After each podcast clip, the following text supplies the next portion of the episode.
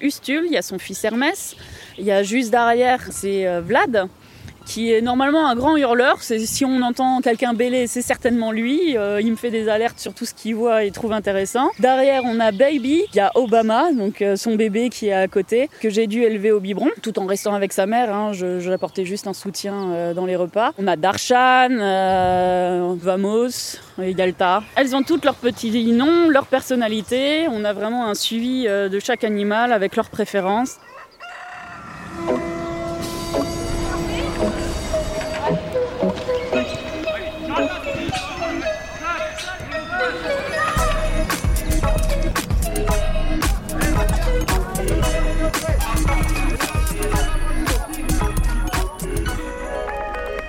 C'est l'histoire d'un papillon qui vole au-dessus du territoire français, qui tourbillonne, s'épanouit et procrée au milieu de nombreuses espèces.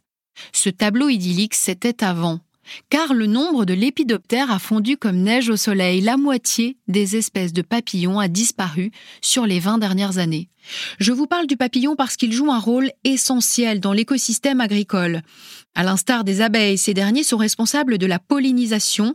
Leur présence est donc nécessaire pour l'équilibre de la biodiversité. La production agricole française et européenne a considérablement augmenté depuis 60 ans, mais il y a un revers à cette médaille. Les méthodes employées qui ont porté atteinte à la qualité des sols et à l'environnement. L'émergence d'un nouveau modèle s'impose. Nous avons décidé de vous emmener sur un terrain agricole au Petit Anquin dans la région Grand Est. Une exploitation qui renforce sa transition vers un système agricole qui est à la fois performant et respectueux de l'environnement. Ce projet fait partie du programme Nature 2050 qui a été imaginé puis façonné par CDC Biodiversité et auquel la Caisse des dépôts et ses filiales apportent un soutien financier. Objectif, restaurer et protéger la biodiversité car 2050 peut paraître lointain, mais c'est justement la date charnière à partir de laquelle les effets néfastes annoncés par les experts du climat auront des impacts irrémédiables pour ce deuxième épisode, Émilie Drujon lève le voile sur les secrets de l'agriculture alternative et biologique de Pauline, qui propose une reconquête de la biodiversité. Tout de suite, son reportage au Petit Anquin, près de Sarreguemines. Allez les filles, on a de la visite, venez Allez les filles Alors ici, on a un premier parc euh, qui fait à peu près oui, 4 hectares, où j'ai euh, actuellement bah, mon petit troupeau euh, de 50 brebis. Donc le troupeau se compose de manecs tête noire, de bisés et d'un petit mix mouton douessant. Ce sont des races rustiques bah, qui, vivent très bien en extérieur tout en leur laissant la possibilité de rentrer quand elles veulent au bâtiment en cas de forte chaleur ou alors d'intempéries. Il y en a déjà une qui vient nous voir C'est ça, c'est Ustule. C'est euh, la chef de meute, donc elle, euh, c'est clairement mon troisième chien. Elle vient toujours euh, pour faire des câlins, faire connaissance, regarder ce qu'on a dans les poches. Et puis elle m'aide beaucoup parce que du coup, tant qu'elle est en confiance, et eh ben, ça permet aussi au reste du troupeau qui est un petit peu plus sauvage de comprendre que l'interaction avec l'humain, ça peut être sympathique. On va stimuler un petit peu la rencontre avec des petites, petites cracottes 5 céréales. Pauline euh, Allier, j'ai 35 ans. Je suis installée depuis 3 ans sur cette ferme euh, en Moselle, une ferme de 10 hectares. Je présente une agriculture euh, alternative où chaque chose doit pouvoir avoir sa place. J'élève des brebis de l'association de l'OABA. Viens, Doudoute Venez les filles, viens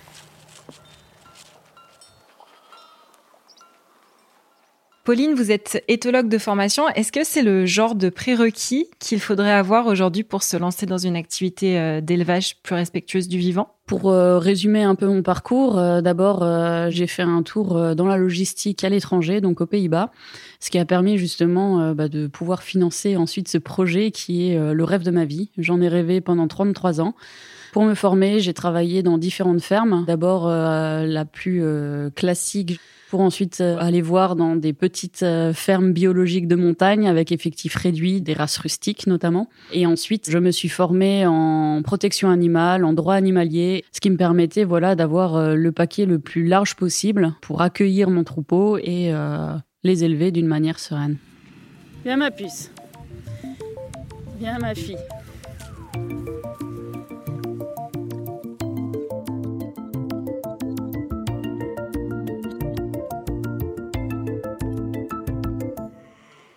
On a beaucoup de gens qui pensent que bah, des moutons, c'est simple, il suffit de les mettre dans un pré et puis on ne s'en occupe pas. C'est une surveillance euh, quotidienne pour s'assurer de l'état euh, des animaux et puis qu'ils aient à, à disposition la nourriture et l'abreuvement nécessaires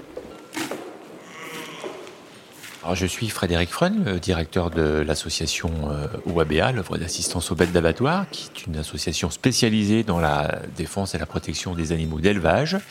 Et nous avons euh, régulièrement des animaux qui nous sont confiés par les autorités administratives et judiciaires et nous avons développé euh, une quarantaine de fermes partenaires qui accueillent les animaux qui nous sont confiés par les dites autorités. À quelle occasion vous avez pu rencontrer Pauline Allier? Elle a fait appel à l'association parce qu'elle savait que nous avions euh, régulièrement des animaux qui nous étaient confiés par euh, les autorités euh, judiciaires, administratives, donc des animaux maltraités. Elle voulait leur, donner une deuxième chance et donc devenir bah, ferme partenaire de, de l'OABA.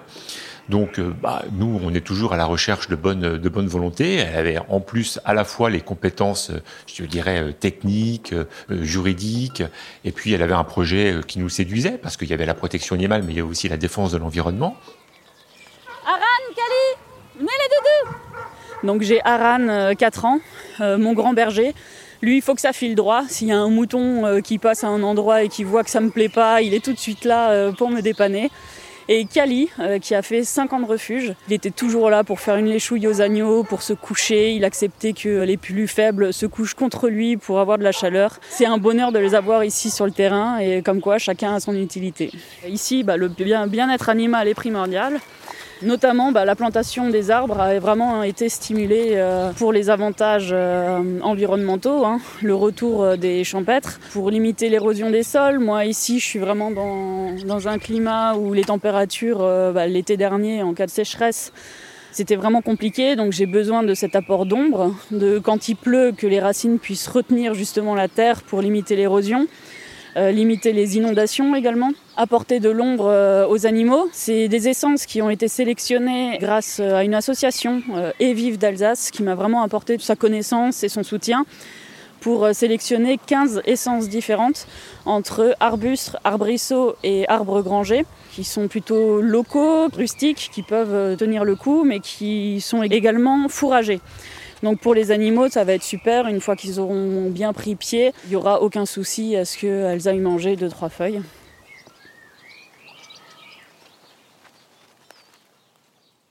Qu'est-ce qui vous a décidé à créer cette ferme euh, dite alternative? Et qu'est-ce qu'il y a d'ailleurs derrière ce mot? Ce qu'il y a de particulier, c'est euh, ce cercle vertueux euh, sans consommation de l'animal et sans vente de produits en masse, j'ai envie de dire. Actuellement, il y a une prairie permanente. Les animaux entretiennent cette prairie parce que ce sont des herbivores. Pour leur santé, ils sont donc tondus une fois l'année. Et j'ai des amis qui sont installés à leur compte en permaculture, qui viennent m'acheter de la laine pour justement euh, couvrir leur, euh, leur plantation. Et ensuite, euh, bah, je déguste leurs légumes et leurs confitures avec très grand plaisir. Et justement, comment a été perçue votre démarche par les autres agriculteurs du coin, par exemple? Alors au début, un peu de manière atypique. à la base, je suis pas de la région. Ça a mis énormément de temps. J'ai eu deux ans de travaux justement euh, de réhabilitation euh, du bâtiment, d'aménagement. Au début, ils pensaient, mais elle va s'essouffler, elle est toute seule. Et puis au final, euh, au final, bah, la passion ne fatigue pas. C'est un peu le message que j'ai envie de passer.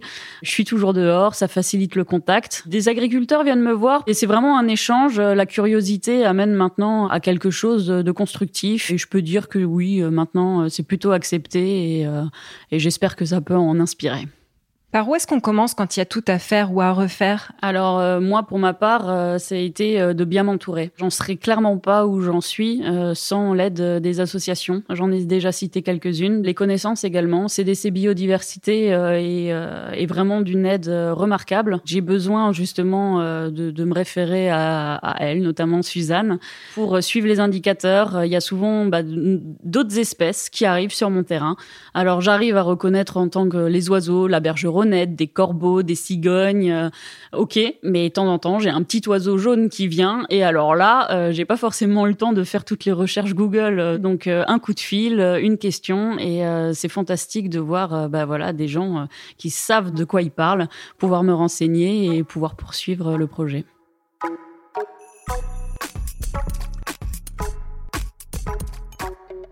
Suis Suzanne Rial, je suis responsable du programme Nature 2050 que porte CDC Biodiversité depuis 2016. La première fois que j'ai vu Pauline, c'est la fois où on a décidé de soutenir son projet. Ce qui m'a frappé, c'est euh, l'ambition et le courage de cette femme à porter ce projet toute seule, à le mettre en place euh, dans une commune sur laquelle elle vient de s'installer, et la motivation, la passion qu'elle a pour les animaux, mais aussi la curiosité pour tout ce qui va revenir sur sa ferme, toutes les espèces de faune et de flore. Pour nous, c'est extrêmement important de pouvoir euh, soutenir le projet de Pauline. Tout d'abord parce que c'est euh, quelqu'un qui est en reconversion professionnelle. C'est une femme qui est jeune. Aujourd'hui, on a assez peu d'agricultrices. Est-ce que ce projet tient une place particulière parmi tous ceux que vous suivez? Son projet tient une place particulière dans le sens où il représente une cible d'action particulière pour nous. Les transitions agricoles, l'accompagnement d'agriculteurs qui s'installent ou qui justement sont en transition de leur pratique, c'est extrêmement important pour nous.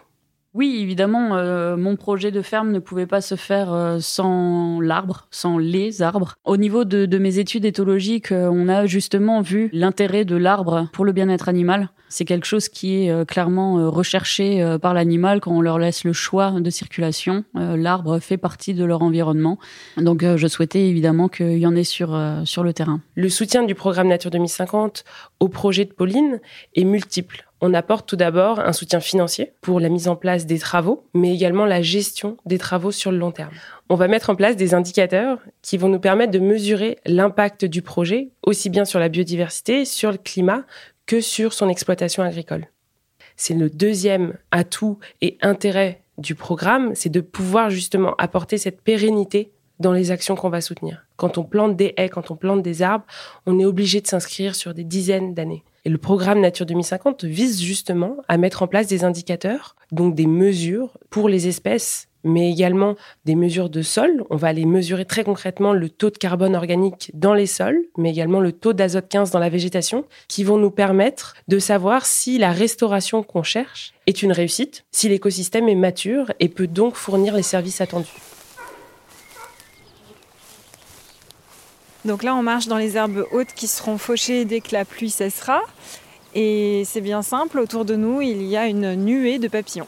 Euh, moi ici, je privilégie les fauches tardives qui sont justement appréciées et on peut noter clairement entre bah, voilà euh, l'arrivée au bâtiment euh, donc il y a trois ans et maintenant une augmentation de 75% de la présence de papillons. On en voit décoller de tous côtés, ça met de la couleur et c'est évidemment bénéfique pour cette biodiversité qu'on attend. Alors la Pauline, on est au bord de la mare et on y voit pas mal de choses. Oui, alors cette mare, du coup, euh, elle est alimentée par euh, les eaux pluviales bah, du, toit du bâtiment. Elle a été faite en longueur sous conseil de l'association donc la LPO, la Ligue de protection des oiseaux, qui me disait que bah, du coup il va y avoir paille, foin, mouton. Euh, si maintenant j'arrivais à faire une zone d'eau assez assez longue, ça permettrait aux hirondelles de pouvoir prendre l'eau et utiliser bah, la terre du bâtiment pour construire leur nid. Donc euh, l'idée derrière, euh, bah voilà, c'était de faire une mare de 10 mètres de long euh, avec différents étages en profondeur, de ne pas y introduire de poissons afin que bah, du coup tout se développe sans, sans prédateurs. Donc il y a des larves, il y a des plantes qui se sont mis à pousser. Euh, les oiseaux du coin, mais également euh, des petits gibiers qui euh, bah, du coup, ça ramène de la vie. Puis ça tombe bien, maintenant que tu as osé me suivre jusqu'ici, je te parle de la petite couleuvre qui nous tient également compagnie. là, il y a un biotope bah, super pour elle, entre eau, herbe haute et cailloux. Donc de temps en temps, elle nous surprend, et moi et les chiens, mais, mais elle fait partie du décor et c'est toujours chouette de voir que les animaux reprennent leur place. Puis elle est inoffensive. C'est ça, c'est euh, protégé d'ailleurs d'après moi et euh, inoffensive et puis euh, elle me régule du coup bah, toute cette population de petites grenouilles qui sortent leur tête là pour nous regarder. Quels sont les, effets, les résultats éventuels déjà visibles et les effets attendus à, plus long terme de toute cette démarche? Alors déjà visible, hein, euh, c'est clairement sur mon troupeau. Euh, je vois la présence d'arbres, euh, c'est clairement recherché. À long terme, ça va être la découverte des, des, autres animaux, de la faune locale sauvage, qui, je l'espère, va pouvoir venir. Le but ultime, c'est justement quand ces arbres auront pris de l'envergure, ce sera d'enlever ces barrières artificielles, donc en grillage à moutons, et de laisser uniquement bah, ce paysage de verdure et de pouvoir créer cet aller-retour, les moutons n'ayant pas encore de prédateurs naturels en Lorraine. Voilà, je n'aurais aucun souci à ce que des renards, des blaireaux arrivent sur le terrain. Après tout, c'est moi qui m'y suis installée. Ils auraient dû y être avant moi. À votre avis, en 2050, à quoi ressemblera cette ferme? Waouh J'espère euh, encore plus verte qu'elle ne l'est. J'aimerais vraiment que euh, je sois pas la seule à pouvoir en profiter, que ça amène à un modèle, euh, un modèle ou au moins une prise de données importante et reconnue.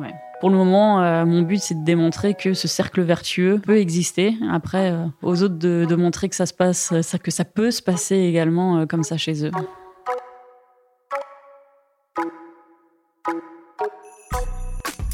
La fin de ce podcast. Merci de votre fidélité et de votre écoute. On se retrouve le mois prochain au Futuroscope de Poitiers pour parler de la relance touristique. À très bientôt dans l'utilité publique.